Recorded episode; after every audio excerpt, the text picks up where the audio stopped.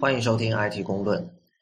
在节目开始，我们先对上一期的节目做一些跟进哈。那个，我们上一期谈了苹果中国的中文问题，主要是他们这次这个 iOS 八和 OS Ten 就 Seventy 呃发布的时候，这个苹果中国网站上的一些这种中文的文案。当时我们说它就是很不像中文，当然这也是苹果的老问题了。然后很多听众后来跟我们反馈说，在呃我们节目播出之后，苹果刚好改了这个文案。那个我我我们知道他们原来的文案的写法是我们上次也说过，叫呃这是对 iOS 八说的哈，就是 huge for developers, massive for everyone else，这是英文的原文。然后他们的旧版是叫开发者的大事，呃大快所有人心的大好事。那么后来改了之后的新版，现在变成了开发者的大事，更是人人期待的好事。呃，我的理解啊，Real 就是他们是应该是看到了网上这个反馈，就是就是你上次说那个问题，就大快人心，其实不是那不是那个意思。对啊，没有有那什么懂中文没文化。我我上次其实节目里我们最终没有没有给出这个大快人心的那个确切的含义啊，所以他们改了之后，我还特地查了一下，就是我看到一个是在《明史》有一个叫《余茂学传》，里面有这么一段说：这个自张自张居正蒙蔽主聪，道路已暮，今余风未舔，期往日滋，如潘季训之赤，大快人心。巴拉巴拉巴拉巴拉巴拉，所以就是，的确是 real，你上次说那个意思吧？就是字典的解释是说，呃，当坏人受到了惩罚，大家觉得痛快。对，所以，所以他用来形容这个 iOS，呃，他形容那个 WDC 二零一四，这是要表达什么意思呢？对，我觉得苹果应该是他们有看到网上这个反馈，然后他们去查了，然后他们觉得这是个硬伤，就是这个会，这个是。就这不是说什么美感的问题，或者说语感的问题，这就根本是用错了，所以他们可能觉得这个不得不改。那我觉得改了之后，倒还真的是，就你看我上次是说那个 massive 是指那个下一代的 iPhone 屏幕会变大嘛？嗯，所以如果如果我这个理解没错的话，他改了之后这个翻译我觉得还挺好的，就是语感上可能还不是特别的完整哈，但是呃，人人期待这个，首先它那个 everyone else 翻译出来了嘛，然后那个。至于大家期待什么呢？那确实有，我相信有不少 i iPhone 用户也是期待了大屏的 iPhone，期待了很久，所以我觉得还算 OK。对，嗯，OK。然后还有一个事情是，你在应该是前两期，我不记得具体第几期了。当时我们讨论到那个 Launcher 的时候，呃，就是你说那个有没有可能根据呃用户的使用的频率去调整哪一个这个软件在 Launcher 里出现的那个顺序？然后当时我记得你也说，就是很可能 Android 上已经有类似的东西了。然后有几位听众都跟我们反馈说，确实有了。呃，之前是有一个在新浪微博上叫 at 呃 shaman 下划线 s 的人说，呃，Android 的 Launcher 的这个智能分类是根据场景来做的。然后后来是被雅虎收购了。哼，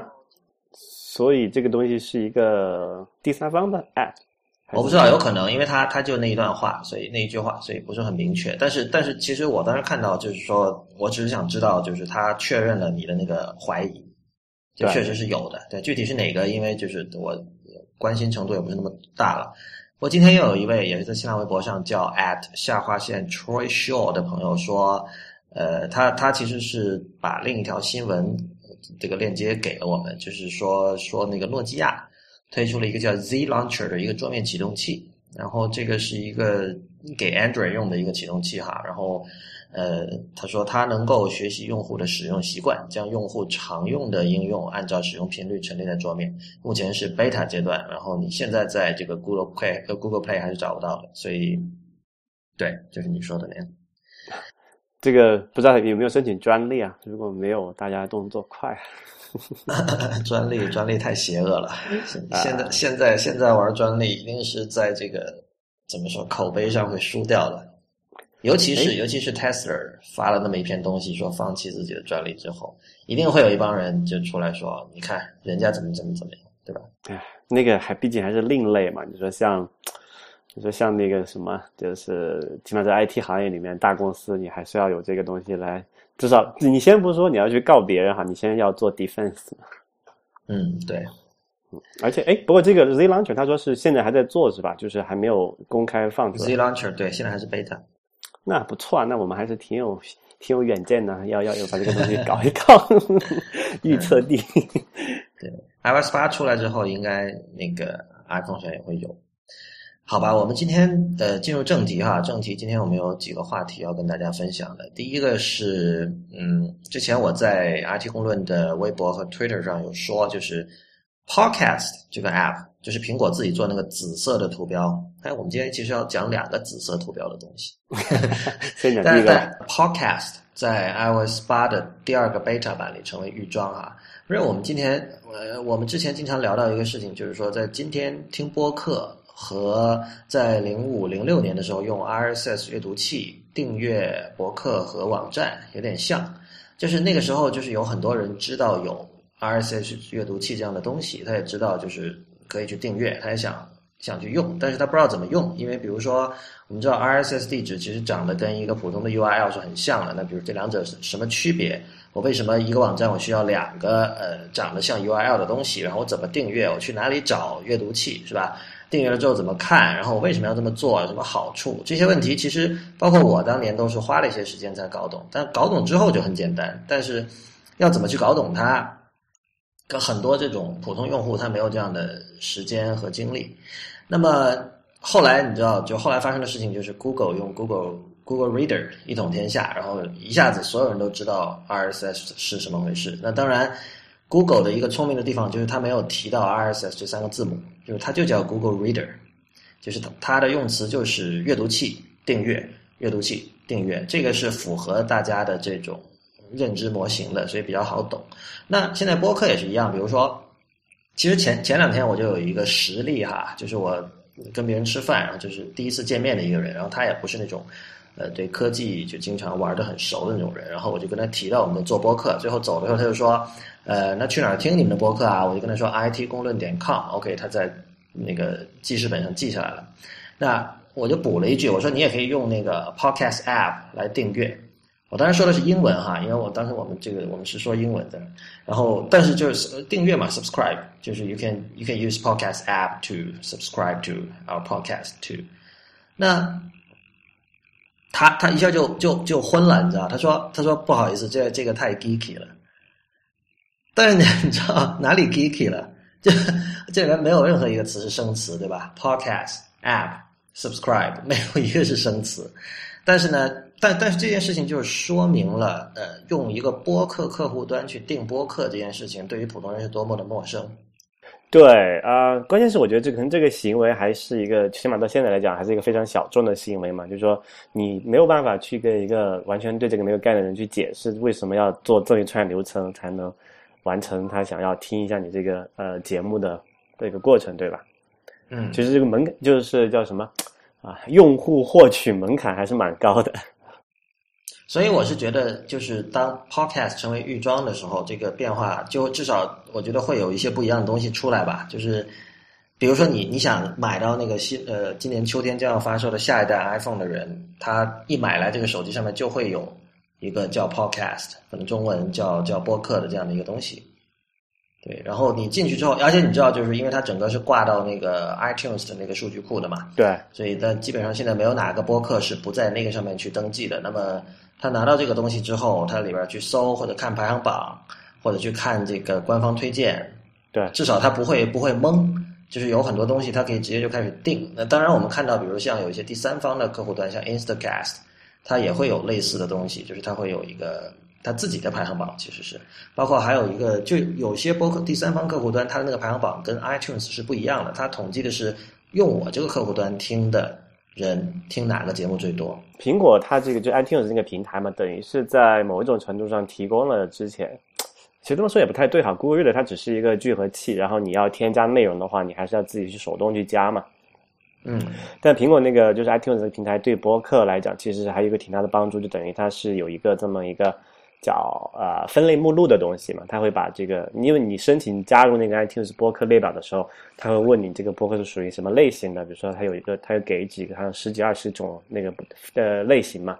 就是新闻是什么聊什么呃做饭或者是聊科技之类的，不拉不拉，然后你可以就根据你的兴趣爱好自己去去找，呃，不过它缺的当然就是刚才那个了，就是呃没有一个，因为苹果它对这个数据统计这一块其实是很不上心的，而且它那个就实现方式来讲，它只是把你的这个播客的，就是那个就刚我们讲那个 RSS 的地址收录进去嘛，然后至于说里面具体的下载啊那些数据，它是没有统计的。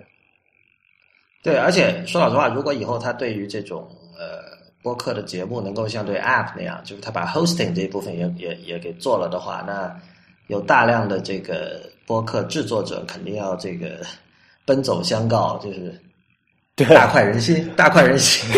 大快人心 的大老师。如果你想错误的使用“大快人心”的话，就按刚才那么用。对，但就是说，因为你知道，播客音频文件还是就不小的吧？像我们一期节目会在短的可能十几兆，但长的可能五十兆这样的。这样的，如果下载量多了之后，其实这这个流量费用是是不可忽略的。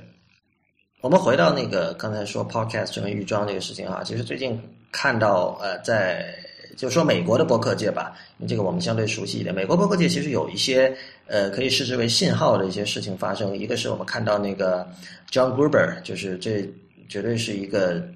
科技媒体界的权力中心哈。那么他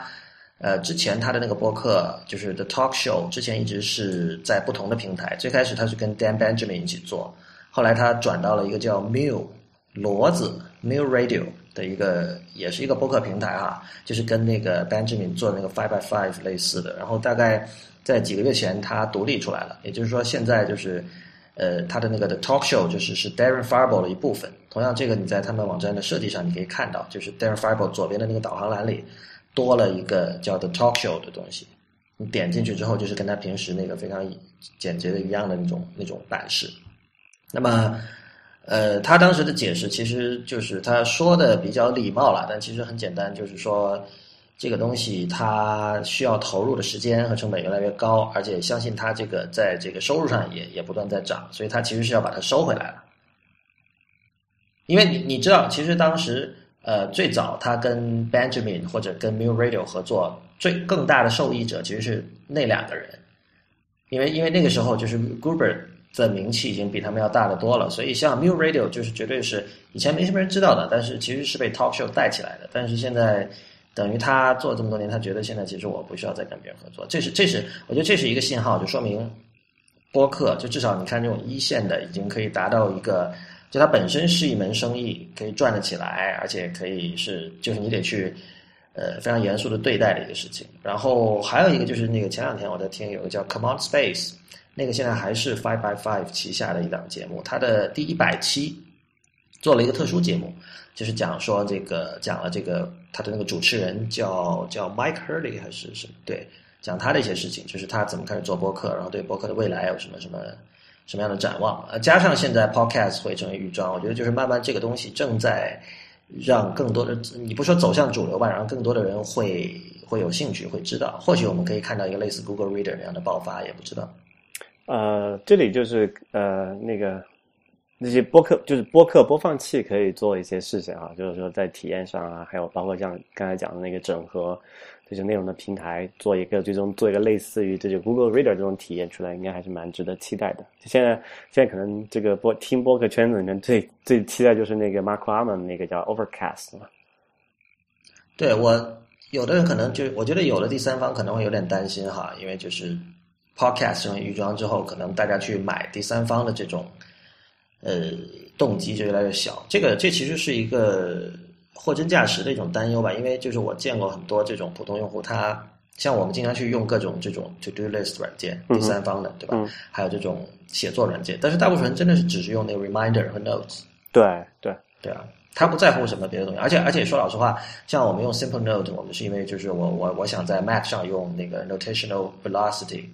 或者它的一个 fork 的版本叫 Ambient，是和它同步，我们觉得这样用户体验好。但其实你要说同步的话，iCloud 也做到了，所以你那个 Notes 在这个 Mac 上的 Notes 也可以同步，所以对于一般人来说是够的。所以，呃，但但是我觉得有一点利好消息，就是对第三方播客开发者来说哈，就是苹果那个播客做的实在太差了。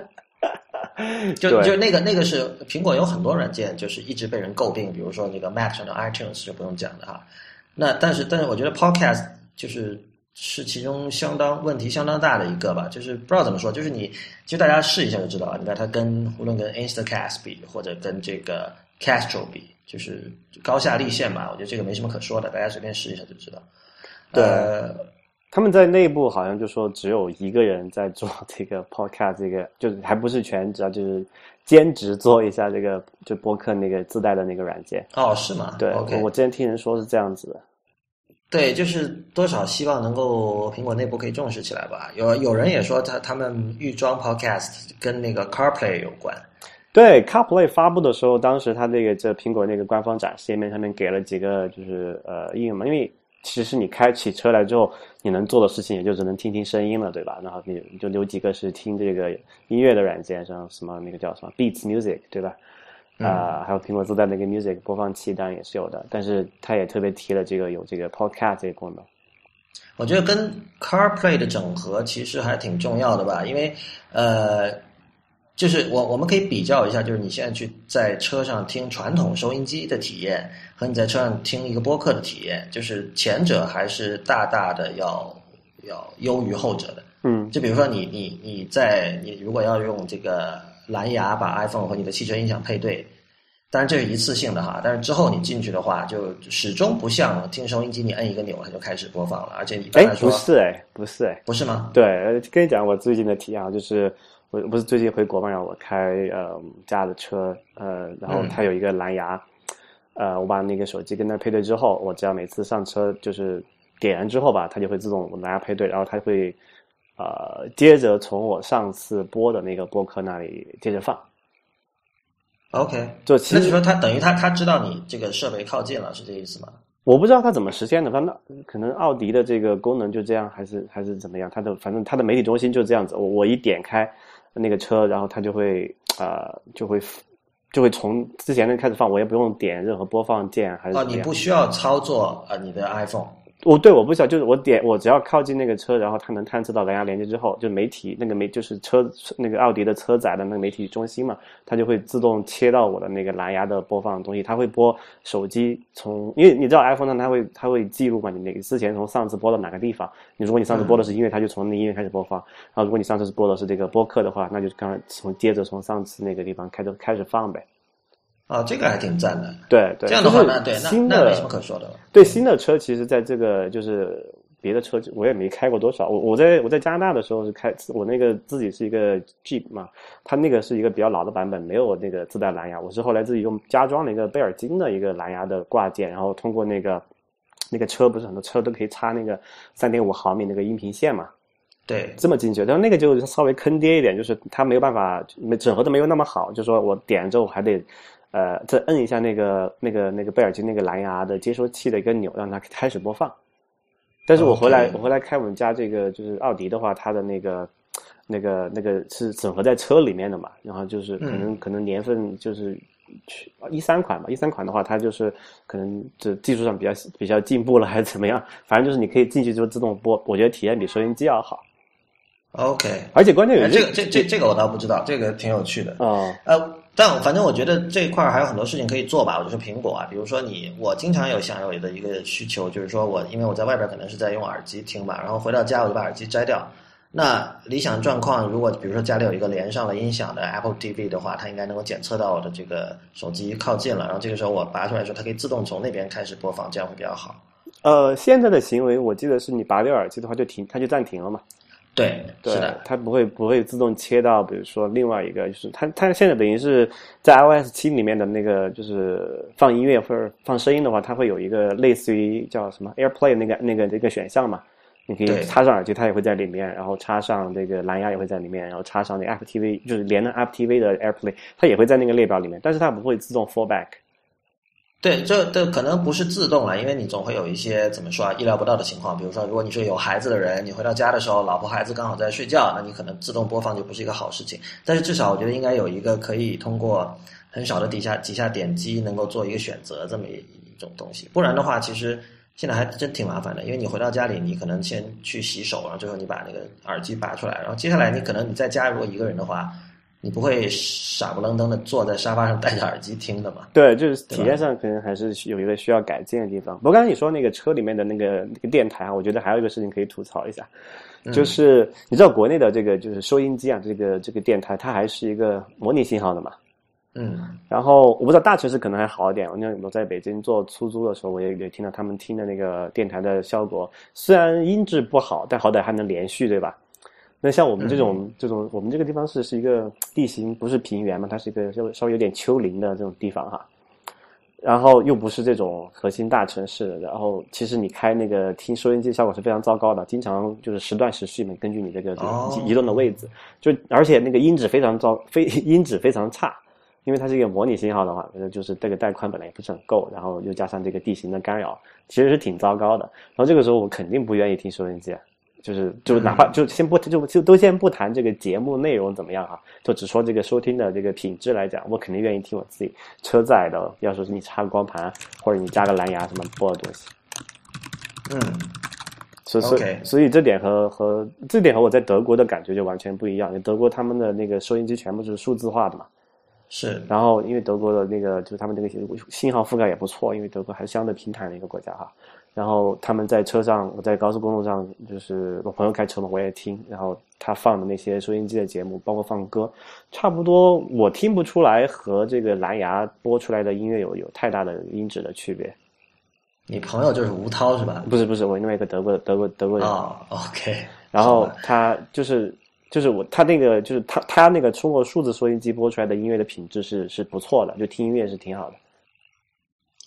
对，我觉得这这件事情相辅相成的吧，就是说，如果呃苹果看到这个听众对于需求，对于播客的需求越来越大的话，他们在产品上应该也会跟进。呃，所以所以刚才我提出，就是像这个 The Talk Show，呃呃，回归这个 Darren Fireball，就是就放弃这个 New Radio，还有包括那个 Command Space 做的那个一百期特别节目。等等等等这些事情吧，还有包括你看最近像那个 Anderson Horowitz 他们那个投资公司也开了自己的播客，就大家是看到，就是我我觉得其实很多人问我为什么做播客，就是说过很多次了，其实就几个理由。第一个是希望能够，呃，有在有些时候让眼睛休息一下，但是这个时候脑子还不想闲着，就是那可以不用眼而吸收信息。第二个就是说，有些话题确实是用聊的要比用写的更更适合。比如说我们今天的下面一个话题，呃。就在今天，呃，现在大家听到这个节目，对，就是今天早上吧，就是有两个几乎是同时突然火起来了，就在各个网站还有各个这种社交平台，大家都在谈论的东西，两个 App，呃，一个叫 Yo，还有一个叫 Slingshot，呃，Slingshot 是这个 Facebook 做的一个 App，然后它简单来讲，它做的事情就是说，你可以拍张图片，然后可以在上面写几个字或者写写画画的发过去。这个事情本身一点都不稀奇，对吧？但是它稀奇的地方在于，对方是看不到你的图片的。在一开始，就是你的图片刚发过去的时候是打满了马赛克的，是什么都看不到的。他要想看，他必须回发一张图片给你。换言之，你可以想一下这种沟通哈，就等于说你你你说了一句话，然后对方呢是要先跟你说一句话，才能听到你之前说那句话。换言之，对方不知道你说什么情况下，就要给你一个回应。换言之，这个根本不是回应，这可以是任何东西，你知道吧？然后就每而且每一次对话都是这样，比如说你你你发了照片回去之后的时候，一开始第一次给你发照片的那个人，他也是看不到的，他也要是先发一个过来才能看到，这就是 slingshot。那么 yo 就更简单了，它基本是一个怎么说？他自己号称是叫这个 zero zero character communication，就是无字沟通。就是零零字，就是你知道，就是大家说这个 Twitter 微博限制一百四十个字，可能他觉得还是太多了。我们限制你的字数必须是零，然后所以这个这个 app 很简单，就是它的它的整个这个视觉风格也很，就那个色块都很大，然后基本上你加了好友之后，你点一下好友的这个名字，它也没有头像什么的，也没有个人的 profile 页面，至少现在是没有。但点一下头像，对方就会收到一条这个推送通知，然后同时你的手机会发出一声 “yo” 这样的声音。然后就这样就没有了。呃，然后对方如果想回应你，他也只能点一下你的名字，然后你也会听到 “yo” 的声音。这叫什么啊比哎，BPG 最 BPG 最早是能够发消发消息的吗？还是只能闪一闪？呃，可以发消息。哦，对，还不如那个比较 BPG。对，所以所以所以就是说我我觉得这两个东西，你要去正儿八经的写稿，很可能会很傻。比如我觉得 TechCrunch 就写了一篇挺傻的稿子，不过他后来又写了篇自黑的稿子。这两篇稿子我我会把链接放到这个这期的提纲里啊。自黑的稿子还挺有趣的，但是一开始他正儿八经的写了很长的分析这个 “yo” 的意义在哪里，这个我觉得就不是那么有趣了。呃，Real 你怎么看？我们今天早上玩了一下哈。啊，你知道我作为呃已婚人士对这种这种这种类型的社交需求是完全没有的嘛？呃，你对你这种类型是哪种类型？对什么类型的社交是有需求的？你在网上，比如说我我不用那个叫什么 Line，我就网上给人发那个叫什么动画表情还是什么？呃，sticker。就我我完全没有这个需求。然后这东西就更就更更所谓，特别是那个 you 对吧？就无非就是你能你们俩互相按门铃嘛，你大概意思就这样。你能按一下我的，我能按下你的，然后你看见哎，我按了你一下，就就哎，Facebook 以前有这个功能叫什么 poke 对吧？poke 可以搓一下。就是这个，我我其实我看到那个 Ben Thompson 他之前发了一个链接，那个链接是二零一零年有人写的一篇文章，它本身跟 You 没有关系，但他说你通过这篇文章，或许你可以理解 You，就是那篇文章讲的是一种叫所谓 Miss Call。对，你知道在那个，因为这篇文章举的例子都是这个发展中国家嘛，比如说非洲埃塞俄比亚，包括像这个东南亚某些国家，像那个包括有菲律宾等等等等，嗯。就是他说这里面很多人有这样的习惯，就是说我们事先约定一个信号，嗯，然后我给你打电话，我就响一声或者响几声，然后你不要接，用这种方法来省省话费，你知道吧？这个我知道，我看过那篇文章，不过是 Ben Thompson 发的吗？还是谁发的？他当时讲的是印度嘛，就印度也是一个很很奇怪的国家，因为它整个孟加拉，呃，好像印度也有吧，就是大概意思是这么点，就是比如说。你要去叫个外卖，我们可能大学的听众里面肯定很有很有很有经验这件事情，天赖在宿舍不想出去，想叫个外卖，你总要给那个呃这个外卖店打电话，你要叫什么，对吧？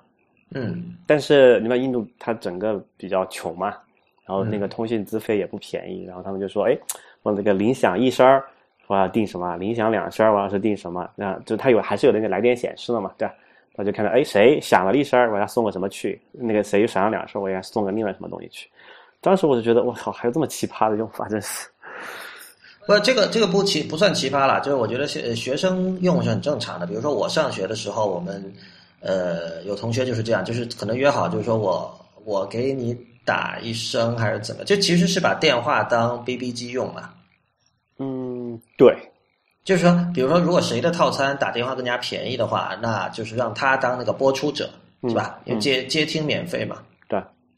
呃，中国好像最早还是双向收费的，我记得，后来这边接听免费的。不管怎么说吧，这就是其实大家利用这种方式来达到这个省流量的呃省钱的这个目的，这其实挺常见的一个用法。然后包括另外文章里说，有的这种呃情侣之间会用这种方法在来来查岗，就是看看 看看对方有没有在跟谁打电话，或者说甚至是故意频繁的不停给他打电话，让别人没有办法打电话进来，就诸如此类。我觉得这种这个比较奇葩，但是。说老实话，今天就是按那篇文章的说法，好像说现在有百分之六十还是七十的总的这个打电话的流量都是这类的电话，都是这种响一声的电话。然后那篇文章说，恰恰是因为有太多人打这种电话，所以现在经常会出现电话打不通的情况。我不知道是不是真的。嗯，啊，不过国内我就要想起另外一个东西啊，就跟这个省流量、省资费没有关系。就是你知道有那种电话吧，他给你闪一下就挂了，然后你看号码没接，你看拨回去响一声嘛，回去就广告。或者是各种什么这个各种什么违法宣传之类的，对，就是就是行骗了，其实对对。但但是就是说，我觉得 Thompson 的意思是，其实 You 的满足的需求跟这种响一声的电话是类似的。但我觉得没有这个完全，这个是叫做就是就叫什么马后事后诸葛亮，这个完全没有啊！你想用能用得起 You 的，用智能手机的这个，如果 You 这个 App 本身它是在一个 iOS 上跑的嘛？你用或者你这个用这个用的这这个国家的地区，还有不管的，就是它最开始是美国吧？这个美国电商才有，还是全部店都有了？呃，全部店都有。Slingshot 是美国店才有对吧？Slingshot 对对，就是 Facebook 的，就是说你都有这个流量，有这个套餐去做这种事情呢，你你不会有像那刚才我们讲印度啊那种需求去去会去这么通过这种方式来省一个电话费的，对吧？所以我觉得我明白你意思，就是说 You 肯定不是针对。这个就所谓的这个成本敏感型啊，怎么说？价格敏感型用户的，所所所以其实我的感觉是这样子，这就是有有这么一两个呃，这个这开发者拍脑袋，哎，我们来做个这个好玩的吧，然后就做，然后不知道怎么莫名其妙就火起来，然后一堆媒体上来各种分析它的成因怎么样，其实没有什么原因，他就是拍脑袋去做这么这个东西，然后大家过了这这一阵子也就忘了这个事儿了。有可能，因为呃，就是我觉得现在，因为他们是拿到了多少？一百二十万美元的投资嘛，哇，就这个用吗？是啊，是啊，是啊，一百一百二十万当然不多，现现今天来讲不算多了，但是对对他们说这个 app 好像只做了八个小时，然后其中有七个小时是在想应该用哪个词，是说 hey 还是说 yo 还是说这个 whatever 什么别的词，然后呃，但这个 app 其实这个它的风格上我还是挺欣赏，就是视觉风格哈，就是它用的是那种大字号美学，大字报，大字号，就是就是你知道现在大家。呃，我觉得主流的这种好的这种移动软件设计风格是用那种很细腻，是用那种比如说呃，就是很 appropriate 的字号，很恰当的、恰如其分的字号，这样传递出一种很细腻，而且是很通用的，就是让绝大多数人都会觉得不会太差的一种东西。但是大字号美学其实是一种更更猛烈、更粗暴的一种东西，就是有很多人觉得好丑，但是其实它传递出一种很强烈的东西啊。但这个这个题外话，它的感觉更像是一种。游戏可以这么说吧？那我觉得它这种更加直接和猛烈的这种视觉风格，和它这个软件的功能也是一脉相承的。就是，这其实这里边是有一点，就肯定会有大量人说 WTF 的，这毫无疑问的看到这个东西。那我我还是留一点吧。我今天在知乎上回答问题，我也说这个大家去追捧这个，或者是愿意去探讨它，愿意去思考这个东西，也是有一种所谓的叫 FOMO。很讨厌的一个词啊，叫 fear of missing out，就是生生怕这个东西以后火了，我我当年没有看到。比如说，如果你是投资人的话，我靠，当年要投一百二十万美元多好，是吧？嗯，但但我觉得是这样的，这这这这个跟 Twitter 是一个类比，就是说 Twitter 当年大家也觉得好蠢，对吧？然后，但是我觉得所有这种呃有巨大的限制，但是同时又有很大的开放性的东西，所谓开放性的意思就是说。往往一开始你不知道能拿它来干嘛，但是另一个角另一个方面说，你你可以拿它做任何事情。事实上，这个好像我记得是他们一开始的那个引导文案里面的一个说法，就是说有很多你你有很多很多使用这个 “you” 的方法，就等着大家去发明呗。嗯，对我反正我不知道哈，我反正我觉得这个事情是其实有点奇怪的，就是。你你从某种程度上讲，这种类型的 App 和当年那个手那个 iPhone 上那个叫什么一个钻石知道吧？卖多少钱来着？九百九十九。啊，那我觉得不一样，觉得不一样。不一样吗？就是我们这个我的感觉是差不多这一类的，属于过气。我我我帮你想象一个场景哈，你因为你住在北美嘛，就是房子会比较大嘛，对吧？所以假设如果你跟你的家人是在分别在某一个房间，然后你说要去吃饭了，你就可以用一下。你仔细想一下，你你可以说哦，我也可以发个短信，我可以打个电话，我可以喊吼一嗓子。但是很多时候确实不想吼一嗓子，至少我是这样的。然后你如果说发短信的话，你还是得打一个字。不，我我我的看法是这样子啊，这个就跟当年那个 Facebook 上那个 Poke 是一样的，就是你可以你可以从某种程度上来讲，这就是这个叫什么 flirting 啊，就是是什么调情用的哦，flirting，OK。我觉得我我觉得是这个是这个是 App 的这唯一可能有用的地方。它目前的状态是他基本上是一个非实名的社交，而且他，因它当然就是他希望就是能够访问我的地址本啊，但是我我没有没有给他这个权限，所以我我不知道就是说，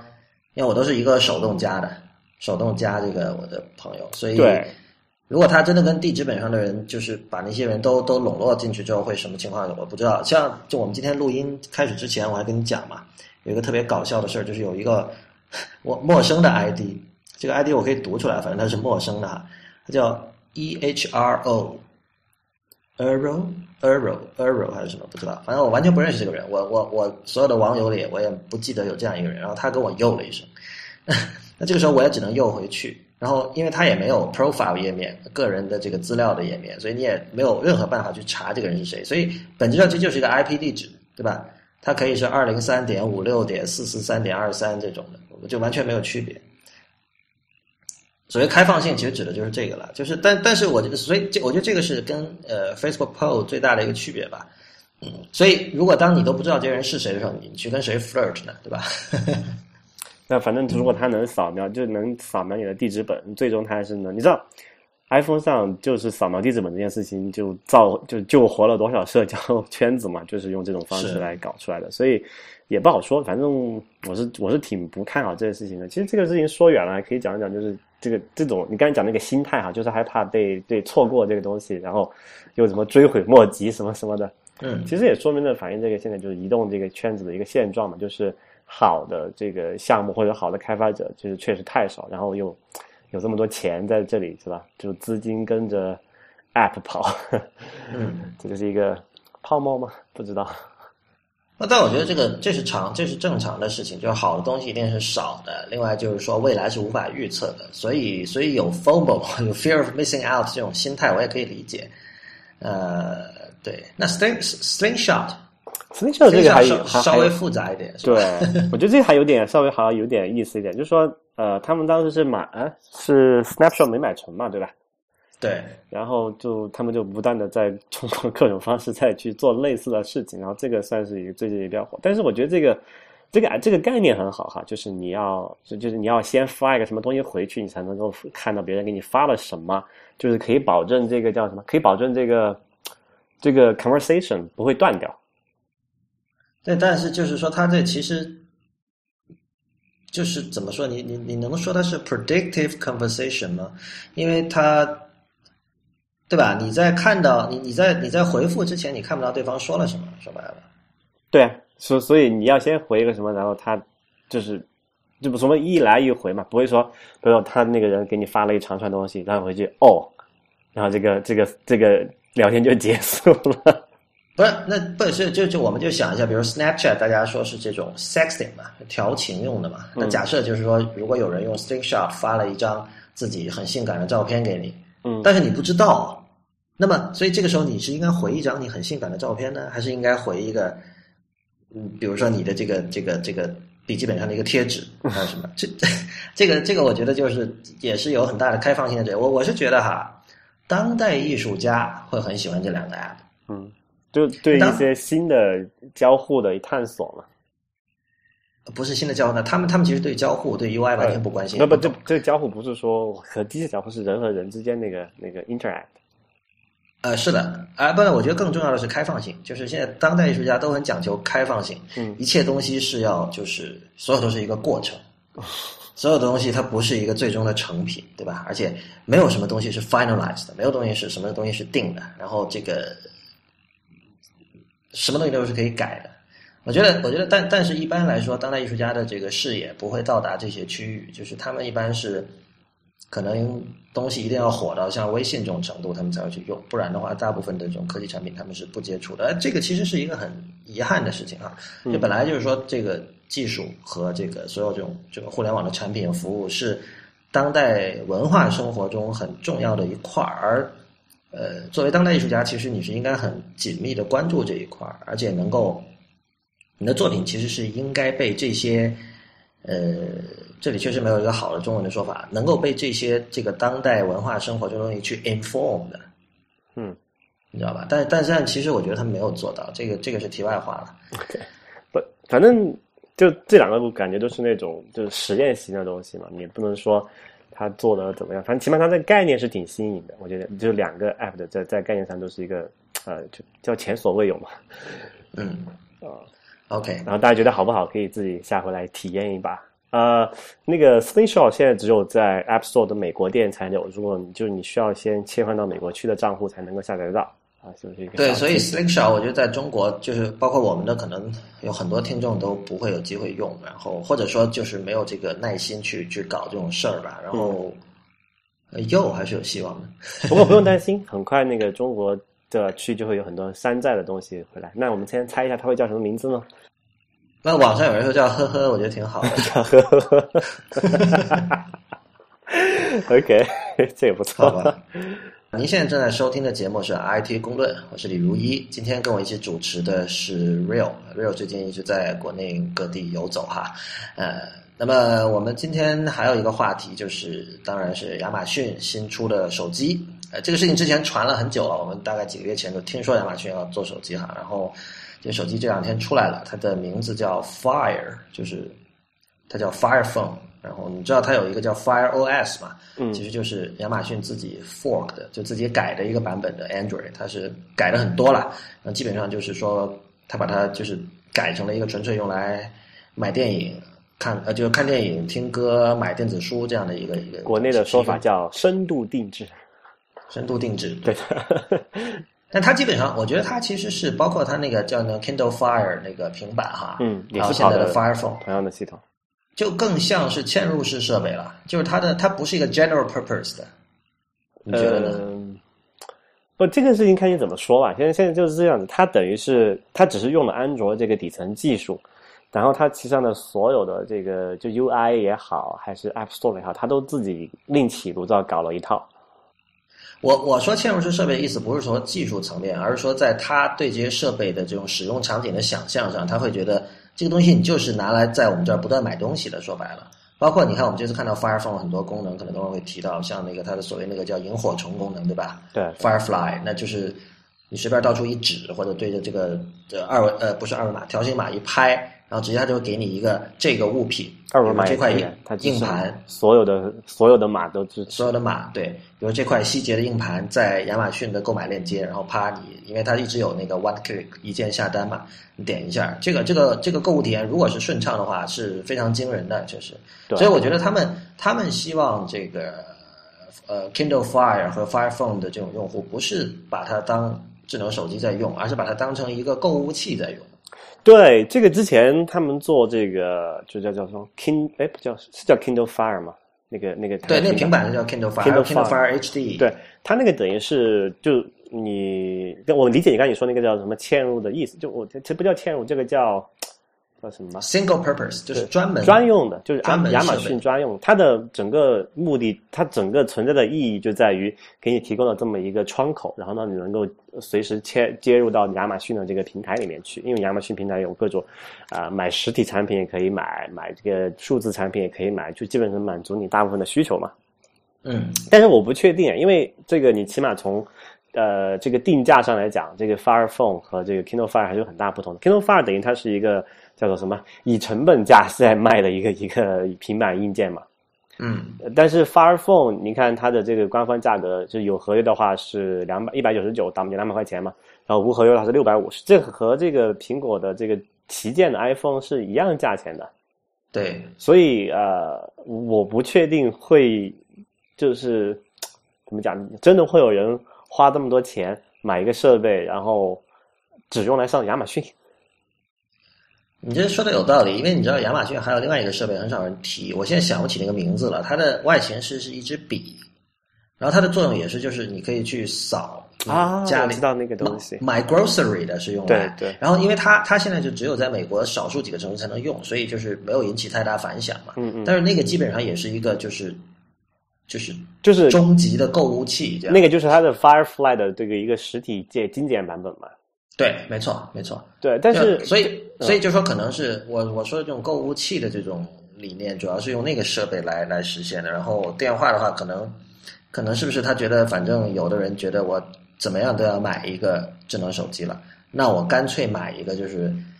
你你知道他还送一年的 Amazon Prime 嘛？你有了那个 Prime，你可以看好多电影，听一些歌。然后，对吧？你可以从这个 Kindle 的图书馆借书，这都免可以免费借的。还有还有一个很牛逼的那个那个功能，就是那个一年的免费的 Amazon Prime 哈。还有叫做他们叫做什么？无限的云存储空间。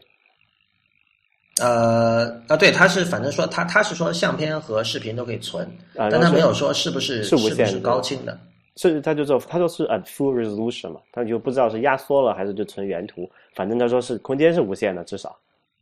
对，我觉得这个以后以后应该是标配了，对吧？不，其这以后会是，但是起码现在不是啊。你比如你现在我们看那个 WDC WDC 二零一四上发布的那个，像 iOS 八，还有包括那个叫什么什么，那个是的呀，iCloud Drive 嘛，那个是的呀，那个不用占用你的这个 Cloud Storage 的钱这个空间吗？我我现在说老实话，我有点困惑，就是那个 iCloud Drive 肯定是要花钱的，对吧？对啊，对啊，就是那个是比好像比 Dropbox 便宜一点那样的，但是好像那个 iCloud Photo。是无限流量的，我记得上次 ATP 还是谁说的，就说以后可以无限制拍照片了。对，就是因为我现在哈，我昨天刚把我那个 iPhone 也升到 iOS 八的 Beta 二了，所以现在呢，在 iOS 八 Beta 二里面，它可以那个怎么说啊？就是它基本上是用，就是你可以用 iCloud Photo，这是个新的东西，来替换掉以前的 Photo Stream，就是我们吐槽过很多次的 Photo Stream。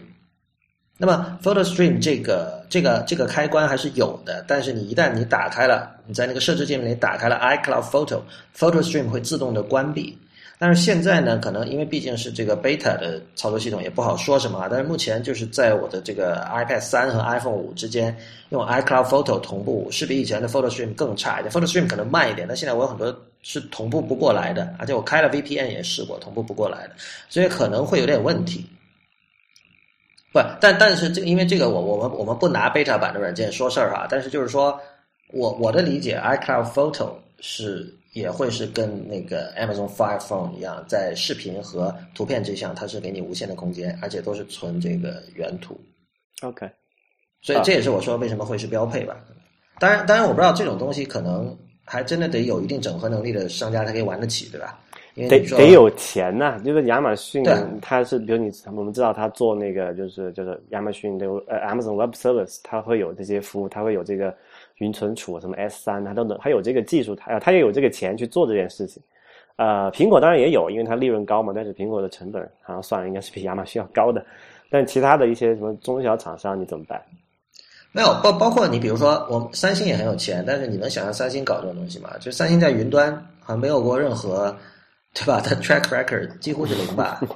就是你包括包括苹果，我们以前说过很多次了，苹果就是实力这么强的，它的云服务到现在都做不好。如果就是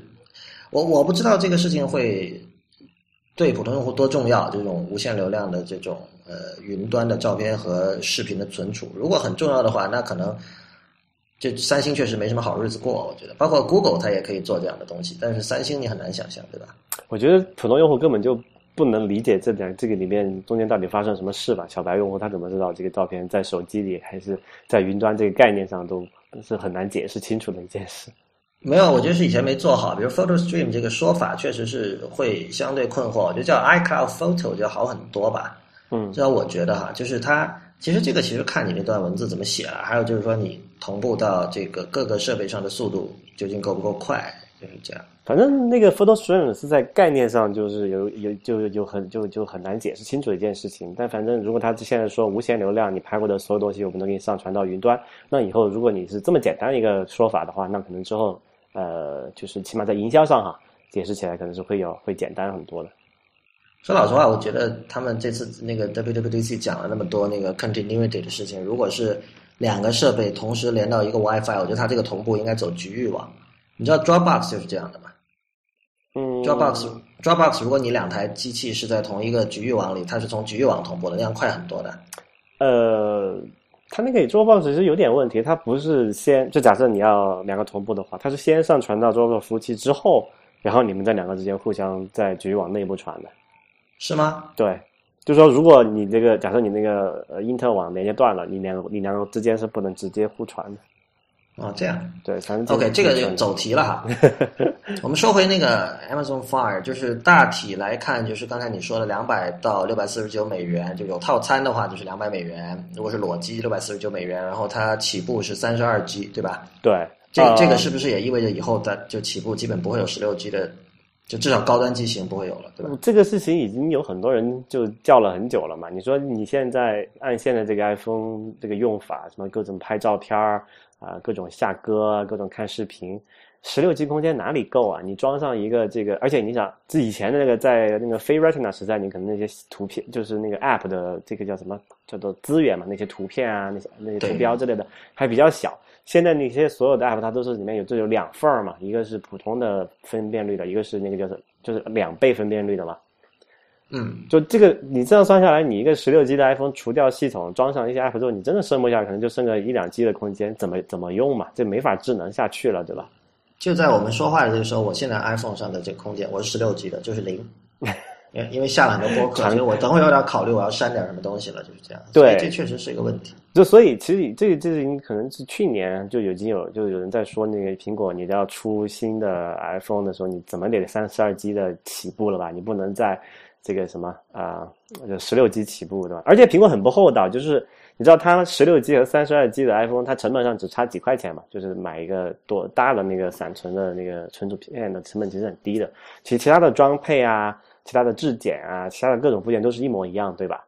但是它都要多收你一百块一百刀。不，这个我觉得各家都是这样的。不不是啊，不是啊，很多很多安卓厂商不是这样子的呀。没有，我觉得这个是一种是一种税，对于这种呃消费力高的人那种税，就是说你你都能买六十四，比如说六十四 G 的，是怎么说来着？反正就是从十六跳到三十二个，三十二跳到六十四，这个每 G 的这个对这个我这个我理解，这个定价的策略上是这样子，没错，这个在商业上是没有问题的。但是我们还是要讲一点呃所谓的道德，对吧？首先你这个 iPhone 不是啊，我觉得不，这里说的是商业道德，就是商业道德和人情道德两回事儿嘛。呃。对，我就说商业和这个我们讲所谓的就是 reasonable，这个要分分分开嘛。就是在现在这种情况下，你再以一个呃，就假设今年那个发布 iPhone 六吧，它再发布一个十六 G 的 iPhone，然后三十二 G 还是再加一百的话，这个就不不是不是太 reasonable 的事情了，就有点叫做我们叫做 greedy 贪婪了，好吧？嗯，所以所以我觉得，虽然它在商业逻辑上确实是没有错的，你说你能够你花得起什么五千块钱买 iPhone 的人，你也不在乎多花一千块钱加一个三十二 G，对吧？但是，这个时代总是要进步的嘛。你你你那个什么 iPhone 从发布的时候多少代了，都一直起步十六 G 没变化。这中间我们这个分辨率翻了翻了翻了吧，然后网络带宽翻了翻了吧，那个那个整个各种都提高了。你不能这个存储一直赖死不动啊。我觉得他们的逻辑是花了几七千块钱买六十四 G iPhone 的人，对他来说可能五千和一万块钱是没有太大区别的。所以那么我们何不多赚一点？应该是这样的逻辑。这就是规底嘛，Fire Phone 它那个就好一点，它是起步是它就两个型号嘛，三十二 G 和六十四 G，然后起步是一一九九，等于是刚其实刚刚我讲那个不对哈，就是说两百块钱你买那个这个旗舰的 iPhone 其实是不够的，因为它是三十二 G 的，还得加一百，其实就是要三百块钱，就这样算来，这个 Fire Phone 还是比同等我们这个叫同等配置已经不太好，同等容量的这个 iPhone 还是要便宜一百刀的，嗯。它其实 Fire Phone 看下来哈，它确实有很多所谓的特色，比如说那个所谓叫这个 Dynamic Perspective，动态视角，就是你拿那个手机晃啊晃啊，能看到那上面一些三 D 的效果。这个我觉得得拿到设备之后才好说。另外还有一个是那个萤火虫，就 Firefly，刚才说过了，那个它是怎么说？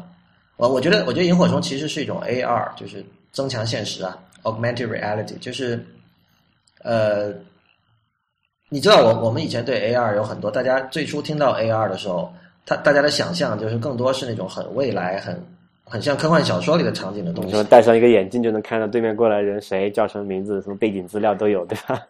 呃，对，包括其实也有一些实际的例子了，比如说那个今年获得那个 Apple Design Award 那个叫 Sky Guide，那个那个东西就是让你看星座的嘛。对，就是你你只要把这个手机对着夜空，你可以看到对应位置的那个星座的各种信息，这都挺有意思。但是。呃，同样就是像 AR、像 Internet of Things 这种东西，最终的这个实际的使用场景可能是很很不性感的。比如说这个买东西就是，其实最终我们发现，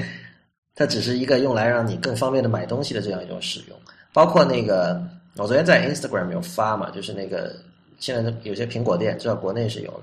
他在那个门口搞了一个小小小花样，就是他摆了很多放了很多照片，比如说你看到是一张电梯，就自动扶梯的照片。然后在那个扶梯中间摆一个小的 iPhone，啊，一个 iPad，然后在那个 iPad 上有一个同样的是有一个扶梯的视频，你知道吧？嗯。然后你可以看到那个视频里有人走上走下，拿着箱子走上那个扶梯，或者是比如说我一个一个楼一个公寓的侧面有很多窗子，然后其中一张窗子上它摆着一个 iPhone，然后在那个 iPhone 里就是一个视频，这个视频你可以看到有人在窗子里拉窗帘，把窗户推开什么的。嗯。这这这是一种，也是一种，但这其实是广告啦，这种广告性质的 AR 的应用。对对，但是我觉得就是 Firefly 这个东西最，就我觉得是它是卖就亚马逊做这个 Fire Phone 的最核心的目的，就是让你为了更好的，就我我当时想想法就是说，这个是亚马逊的去叫做数字化这个物理世界的一个方法。嗯嗯嗯，就是很简单一个例子，比如说你是一个。呃，比如你你家里有小孩儿，你小孩要要什么？要买要要买尿布，对吧？要喝奶粉，你这是一个就是经常需要更新的东西嘛？那你可能每次都是去网站上点，用完了的时候，你先点网上点一下，这个事情还是有点太麻烦了嘛？你知道亚马逊它做所做的所有事情都是为了让你更快的摁下那个就是 buy 那个按钮，花钱更容易。对，然后它现在就就直接更简单了，你用完那个东西之后，你想象一下，你掏出手机，拿着那个摄像头对着那个。那个那个，比如说那个奶粉，这条码一扫，那就是出来一个弹出，说：“哎，你要不要再买这个东西？”摁一下，买了。反正我就觉得，就是像这个 Firefly 这个东西，就是呃，把发就是叫叫产品发现这一步嘛，又从这个呃虚拟世界又拉到这个与与这个真实就物理世界拉得更近了。就是你不用去考虑，就如果你要重复性的购买，或者你看到别人有一个，哎，那个我朋友家有一个什么好，像我就拍一下什么样，我回去也买一个，对吧？你不用再说像你现在你如果没有这个这个 Firefly，你还得说你得问那个朋友说，哎，你这什么玩意儿，哪儿买的？我他说，哎，我淘宝买的，你把那个发个淘宝链接，对你把那淘宝链接发我，就像这个过程多麻烦，会成为历史是吧？对对对啊！但是这个技术真的感觉非常非常非常牛逼的，因为它你看，它不光能扫这个条形码、二维码这种最基本的哈，它还能扫这个，比如说有那个东西上面有有一个图形或者有一个网址，有个有几个字，就是这个叫做光学字符识别嘛，它能够读出来那个东西大概是个什么，它就能做一个通过亚马逊的这个搜索去给你搞一个这么东西，马上就可以可以搜索出来。然后还可以像那个，你知道有之前有个很火的应用叫做叫做 Shazam 嘛，就是听你背景放对，他放一段歌，然后你就能，你说哎这歌挺好听的，我什么歌我不知道，没不知道谁唱的，也不知道哪个乐队，对吧？你就把那个东西让他录一段，他就马上给你分析出来那个歌是什么。然后这个就就因为亚马逊它也卖音乐嘛，它也有那个音乐的那个就是叫做 Streaming Music 这个服务。他说那你你连这个都都给你做好，就是那个 Firefly，你这个不光能能看见，还能听见，对吧？他对你这个真实环境的感知能力是相当惊人的，而这一切都是构建于它什么？就是亚马逊它自己那个庞大的这个叫做 physical products 的这个叫 catalog 这个叫这个对一个产品目录嘛。所以，所以那个以前 上次我们讨论那个说，在实体是是书店看书，然后回去网店买，就变得更容易了，是吧？对啊，你就不用回去，你就就当场扫一下那个条码，就直接 直接就下单了，亚马逊就到你这个 Kindle 里面了。那那随之而来的问题就是，沃尔玛会不会禁止顾客带 Fire Phone 进去？嗯，这是一个好问题。就如果这样，其实最担心的是应该是沃尔玛吧？就是你这。超市这种最怕比价，对吧？对，而且而且你你想想，如果现在的话，大家超市真的就是你都已经在那儿了，你一包薯片可能我就拿下来了。但如果说真的能够做到拍，然后 one click 就买了的话，那又是另一回事儿了。对对对，但但是我另外一方面，我觉得这个事情也挺奇怪的哈，就是说你知道，如果你是像亚马逊这个平台，然后你的这个呃，你的主要目的是通要卖更多东西出去的话，你是不是应该把这种功能？更多的普及到所有的手机上面，而不是局限在你自己的一个手机上面呢？我觉得他会的呀，比如说你像像 Prime 那些东西，像那个亚马逊视频什么的，在 iPhone 上有的呀，Amazon Instant Video 对吧？对对，就他他肯定他作为一个平台，就是他叫做什么水平的玩家嘛，他是有这个动力去把他的服务提供给所有能够用的用用得到的人，对吧？所以他才会去在各什么安卓上面有，iOS 上面有，Windows 上面也有这种东西。但问题是，他出这个 Firefly 的时候，他没有，就可能也是时间的关系啊。可能现在我看到他只是拿这个拿这个东西来卖这个 Fire Phone 嘛，然后可能之后他还会出一个这个 Firefly for iOS，比如说啊，然后你可以完成同样的事情，把那个手机对着屏幕一照，哎，这东西就解决了。但这样的问题就是说，其实大家就更加没有去买 Fire Phone 的理由了，对吧？呃，对，反正我我是看不太明白他为什么要出一个这么算是，不管从配置上来讲。还是这个价位上来讲，它都算一个叫做高端旗舰机型的嘛？这和亚马逊过往的做法和习惯是完全是就背道而驰的。对，这其实挺奇怪的一件事情。对我很难想象，因为你知道，他现在送一年的 Amazon Prime，嗯，有多少人会因为这个去选择它，而不是选择其他的？呃，或者是说，他以后就真的从这个呃水平型玩家往垂直型玩家那走，就不太可能。就你很难想象说，哦，它 Firefly 这功能我就不给 Android 和不给其他 Android 和 iOS 手机用，对，好像又又这个又很难，觉得很难想象哈。对，而且还有一点更更麻烦的一件事情，就是说，你你如果你作为一个消费者，这我我觉得到现在为止，大家都应该比较清楚亚马逊是一个什么样的公司了吧？就是叫做极力压缩成本，然后不太考虑用户体验的，其实极度的 practical。对，然后然后就我很难想象。这么一间公司做出来的手机会很好用，我觉得不会。而且那个之前是是 Joshua Topolsky，就是 The Verge 那个人还是谁，他已经发了一条这个 tweet 了。嗯哼，他就说这个，他说 It's a mess，就是 Firefox UI is a mess，毫不奇怪。所以就是说这个这个吧，毫不奇怪了。就是说，如果你把它当购物工具的话，其实就是就不会在这上面花太多心力吧。嗯，就同样这个我也让我想到那个 dynamic perspective，就是大家一定会觉得这个东西是一有些人觉得是个 gimmick，然后你说是裸眼伪三 D 效果，这个是什么意思啊？就是你要实现这个三 D 效果，就是实现这个 perspective 叫做叫什么呃，就是景深度嘛，对吧？深度感知嘛，你是要你是要有两你一个屏幕，你得发出两种信号，你才能看到这个你动才能够有三 D 效果嘛，对吧？但是你在一个平面上，你这普通手机，你又没有像什么要戴个眼镜这种东西，你没有办法。那你裸眼三 D 这个伪三 D 效果怎么做呢？你就是你就通过这个重力感应嘛，你看得到，哎，这个呃不，它不重力感知，它前面还有几个几个那个这个传感器哈，有四个传感器能探测你这个脸的位置，就是四个摄像头其实是，啊，就它能探测你脸的位置，相对于这个这个手机的屏幕的这么一个一个相对的位置和角度嘛。然后他说，哎，你往左移的时候，你想想，你拿个手机，你往左侧偏的时候，它给你显示那个图像看起来的应该在那个差不多那个角度的右呃右边的位置。然后你往右边偏的时候，它给你显示这个这个这个那个物体哈的另一侧的位另一侧的图像，就其实看起来你感觉你动一动手机，觉得东西还是立体的。嗯，就这个叫什么裸眼伪三 D 嘛，就这个这种这种感觉。但是我不知道啊，就是跟你讲，这是一个 gimmick，就是我不觉得这个东西会有一个会有多实用的一个功能。对，一开始会我会我我有一瞬间我想会不会对于这种新式的游戏有什么好处，但是我是觉得游戏开发者可能不会特别重视这个平台。对，这就是一个问题，就是说你你这个这种东西，这就叫做这种好玩的特性啊，我们就姑且叫做，因为这个确实实用上你也想不出这个东西有什么实用的呃意义何在，对吧？就是说，就单好玩的话，那肯定就是做游戏了嘛。但问题是，亚马逊这个平台，就刚才我们讲，它是一个，就是说，呃它其实只用了安卓的就底层技术，等于它所有东西都自己搞的。那等一下，包括这个就是什么审核啊、应用审核那些东西，都跟安卓其实还是不太一样的啊。不过也差不太远，反正我估计安卓开发者到现在这个程度，应该也能够已经接受各个奇葩的 平台的区别了吧？嗯啊，不，反正就是你还得为这么一款销售量可能不是很大的手机，因为它这个卖卖的那么贵嘛，对吧？它可能销量必然不是很大，初期的时候，你要为这么一个销量很少的东西定制一个这个裸眼三 D 的游戏，我觉得好像不是太太现实。对，所以，所以这个就是一个怎么叫做呃，gaming 中文翻译叫什么噱头比较好，对吧？噱头，对对对，噱噱头啊，所以这就是说有这个东西就是 nice to have，然后大家可能过一下就觉得哎也就那样，没什么特别特别的意意义。反倒是我觉得它有一个东西特别值得讲的哈，就是当然这个这个也不是 Fire Phone 独独有的，是那个就 King 呃 Kindle Fire 那个平板的时候就有的，他们叫做 Mayday Button，这个没这对这这这怎么翻译呢？这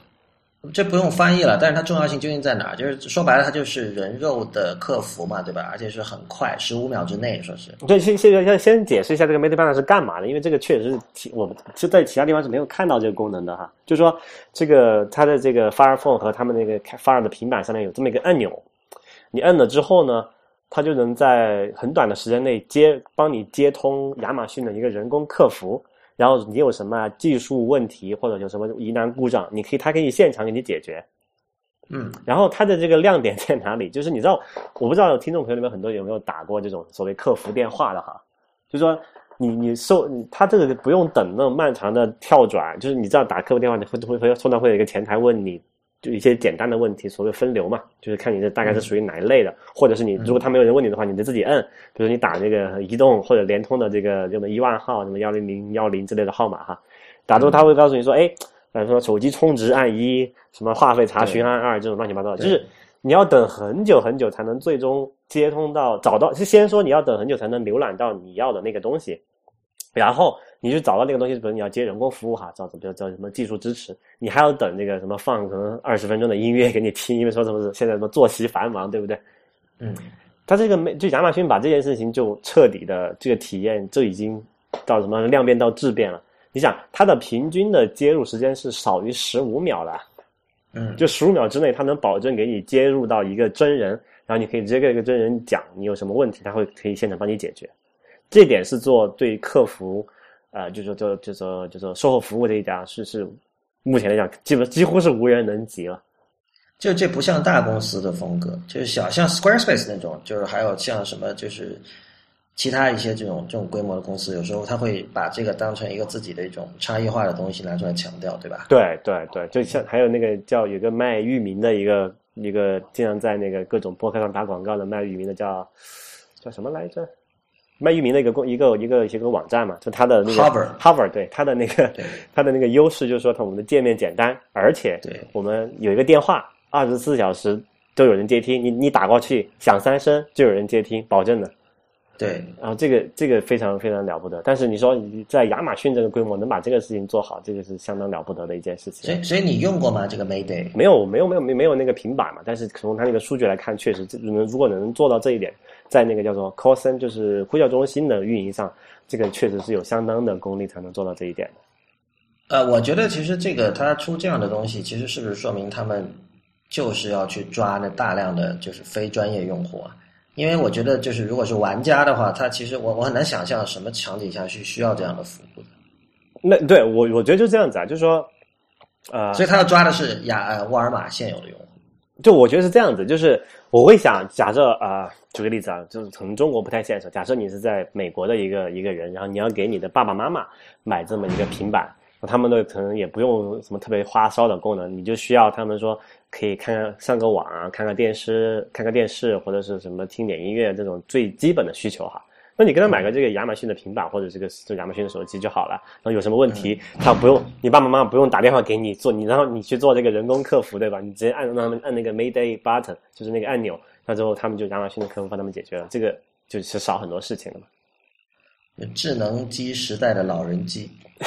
售对售后支持的是就这个是是这样的，而且嗯我觉得呃这里可能要说说到另外一件事情啊，就是现在我不知道国内是不是这样子，反正我在北美遇到好多起都是这个这个状况了，就是因为这个呼叫中心成本很高嘛，也有很多人想解决。刚才我讲的那个问题就是要去按各听很多的这个导航语音才能选中那个那个广告嘛，呃那个那个那个选项嘛。然后就现在有有人说，哎，我们这个什么语音识别技术不是已经很很先进了嘛，对吧？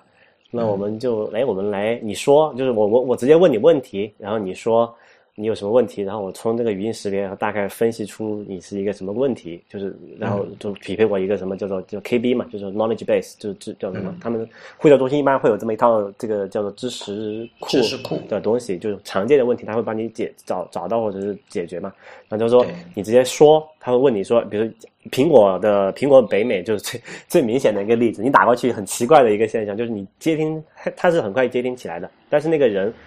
他不是一个真人，他是个机器，然后他会问你问题，然后他会问你说，哎你有什么问题？比如说你说你有这个。呃，你是一个什么 technical support，你就是你直接就说这个词就好了，然后他会听清楚你的东西，然后他会帮你转接，而且他变态到什么地步哈？他那个那个人的人工合成的声音，他为了去模拟他这是一个真的真人，他还会说，他就是他在他会说，哎，就你说了之后你想要什么功能之后哈，他还会说，诶，你等一下，我现在要找一下这个功能，然后他还会模拟那个人在打键盘的声音，你知道吗？这个非常的 weird。啊，很很 cam 的一种设计。对对，然后然后他就就是，然后他会去，然后再把你转到一个真正的那个人工的客服那里，或者去，然后去完成你后续的东西嘛。但这个就毕竟它还不是一个真人，然后这个现在我们讲，现在人工智能还没有到那个程度嘛，这个其实是体验非常奇怪的。而且如果你是一个，比如说你是外国人，或者是你是一个口音比较重的人，他可能听不懂你在说什么。嗯，这又又恐怖谷了是吧？对，这恐怖谷进到那个似与不似之间的状态。，啊对对，之前就这这为什么我我我讲它 weird 嘛？如果你是一个像中国很也中国也有很多这种语音播报，就是它是一个一个一个汉字来播的，比如说他说呃呃你的余额是十块零九毛，你听得出来它是一个语音合成，你知道它是一个机器人对吧？但是苹果那个做出来，它合成它这真就真的是像一个真人在跟你讲的，你反而觉得这个哦 so weird 你。你我们可能呃接触这个专业的玩家知道，这个说它不是一个真人，它是一个语音合成的比较好的一个机器人，对吧？但是你说换成我们父母那一代，他们来听这个东西的话，他们他会觉得那个人。就是一个真人，他就和和他说一些事情说话，对吧？但是这个很明显，这个 A 这个人工智能没法做到和真人聊天嘛。就你觉得这是不是一个声带烧伤了的人在跟自己说话？对，然后你就会觉得，哎，这个人就就很奇怪这件事情。所所以我觉得，反而像亚马逊这个 Mayday 就是这种功能，就是 Mayday 中文有翻译吗？叫做 Mayday 其实是一个叫做什么救命，对吧？呃，是法语的 International Radio Distress Signal used by ships and aircraft，就是那个飞机要飞机要坠落，就 Mayday Mayday 使劲在那叫，对吧然后就要要挂，然后 Mayday 就是它这个功能其实其实是解决像刚才我讲的那个问题嘛，就是有这个呃四四语不是你要么就做一个完全是一个机器人 automated 这个这个这个一人一眼能听一一耳就能听出来的这么一个东西，或者是你就提供一个真人，你不要去搞那个两个中间这种是这种似是而非的东西，对吧？嗯，有道理。好吧，所以这就是 Amazon Fire Phone，啊，大家有兴趣可以到他们的网站上看他们详细的参数啊。参数今天我没怎么讲，因为我们觉得讲参数不是特别有趣的事情。哎有一点可以提一下，它有个参数啊，我看他那个演示的那个视频，还有那个图片的时候，我就觉得哇，这个机器好厚啊！是吧？啊，它是一个机身是啊八点九毫米嘛，对，然后对比一下那个 iPhone 五和五 S 是七点六毫米，呃，然后当然它比那个 iPhone 四 S 要薄一点，四 S 是九点三毫米。